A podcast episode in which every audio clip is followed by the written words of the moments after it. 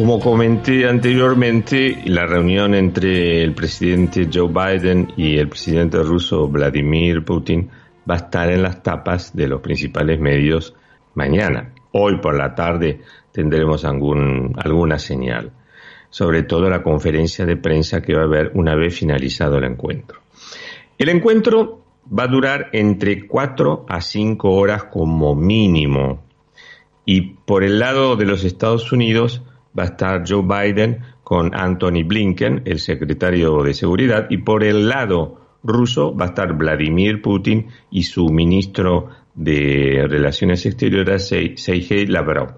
¿Dónde se va a celebrar? Se va a celebrar en un, lugar icónico, porque es el sitio donde se encontraron para sellar, si se quiere, el cambio del orden mundial en materia de geopolítica, eh, Ronald Reagan y Mikhail Gorbachev. Concretamente, se van a reunir en una antigua pero con profundo significado político, una villa, se llama Ville Lagavant, muy cerca del centro de Ginebra.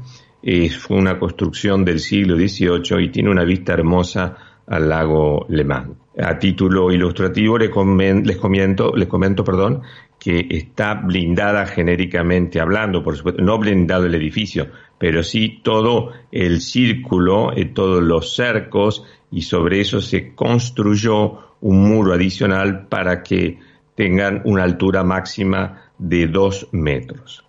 Eh, está reservada por las autoridades suizas desde el 8 de junio y hasta el 15 de junio para hacerle los detalles de, digamos, de, puesta en valor, aunque no es necesario porque durante las épocas donde no había pandemia se podía visitar, es un verdadero palacete eh, realmente muy hermoso.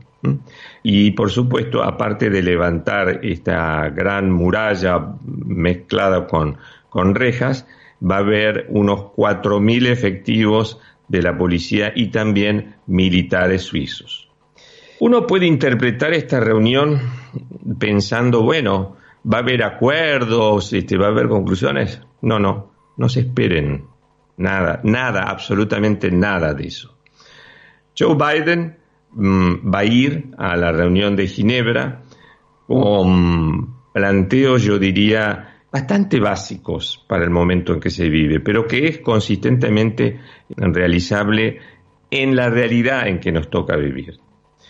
Lo que se quiere en última instancia, saben que es, es restaurar la previsibilidad de la relación entre Moscú y Washington, que claramente han entrado en otra etapa con, un, con una guerra fría, pero no al estilo de la que caracterizó Occidente y este, la cortina de hierro, porque han pasado muchas cosas bajo el agua, pero ya nada es como antes.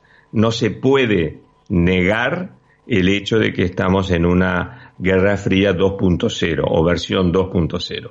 Él eh, reconoce, me estoy hablando de Biden, que existe un nivel de confrontación que hay que evitar su escalamiento, o sea, hay que fijar una especie de protocolo para mantenernos dentro de un esquema de, conducta eh, entre los dos países. Luego, luego, ahora cuando vamos a analizar lo que piensa Putin, lo voy a explicar en más detalles. Biden va a plantear, punto uno, fundamentalmente, la cuestión del prisionero Navalny y también el conflicto entre la frontera rusa y Ucrania. Estos dos temas son de una importancia y de una sensibilidad enorme para Putin y sus allegados.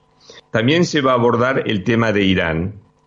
Irán comunicó ayer que ya está enriqueciendo uranio al casi 63%, está muy cerca de ya estar en condiciones de eh, producir una ojiva nuclear.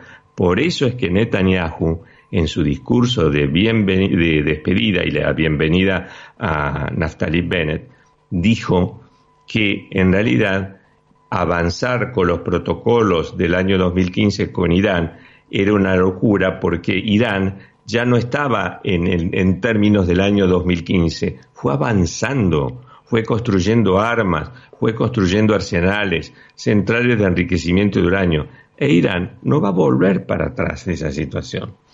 Dicho esto, aparte de los temas anteriores, no se va a tratar el tema de Venezuela, ni le interesa a Biden Venezuela, ni tampoco a Rusia le interesa hasta un punto, solamente como proveedor de minerales y de petróleo, pero nada más. Venezuela, como dije antes, es el gran portaaviones que tiene Cuba para la expansión del neocomunismo caribeño, como yo le suelo decir. Se va a analizar en detalle todas las nuevas formas de guerrear, sobre todo a través de los ciberataques. Por ejemplo, Rusia tiene lo que se denomina The Internet Research Agency en San Petersburgo. Esta especie de agencia de Internet es la que hace todo el seguimiento en Rusia de lo que ocurre en la, en la web, que dicho sea de pasos, em, se van a cumplir 30 años y ahora se rematan en la casa Sotheby de Londres los códigos y las anotaciones del inventor de la web. Bueno, vuelvo al tema de, Rusia. Pero además, eh, todo indica que los ciberataques continúan. ¿Quién es el mayor generador de estos ciberataques, o por lo menos el que los difunde con más énfasis? Es el Global Research en Canadá, que es en realidad un órgano dependiente de la Strategic Culture Foundation y de nada menos que de la Russian Foreign eh, International Service, que en siglas rusas es SB corta R, que es la KGB, es la KGB de hoy.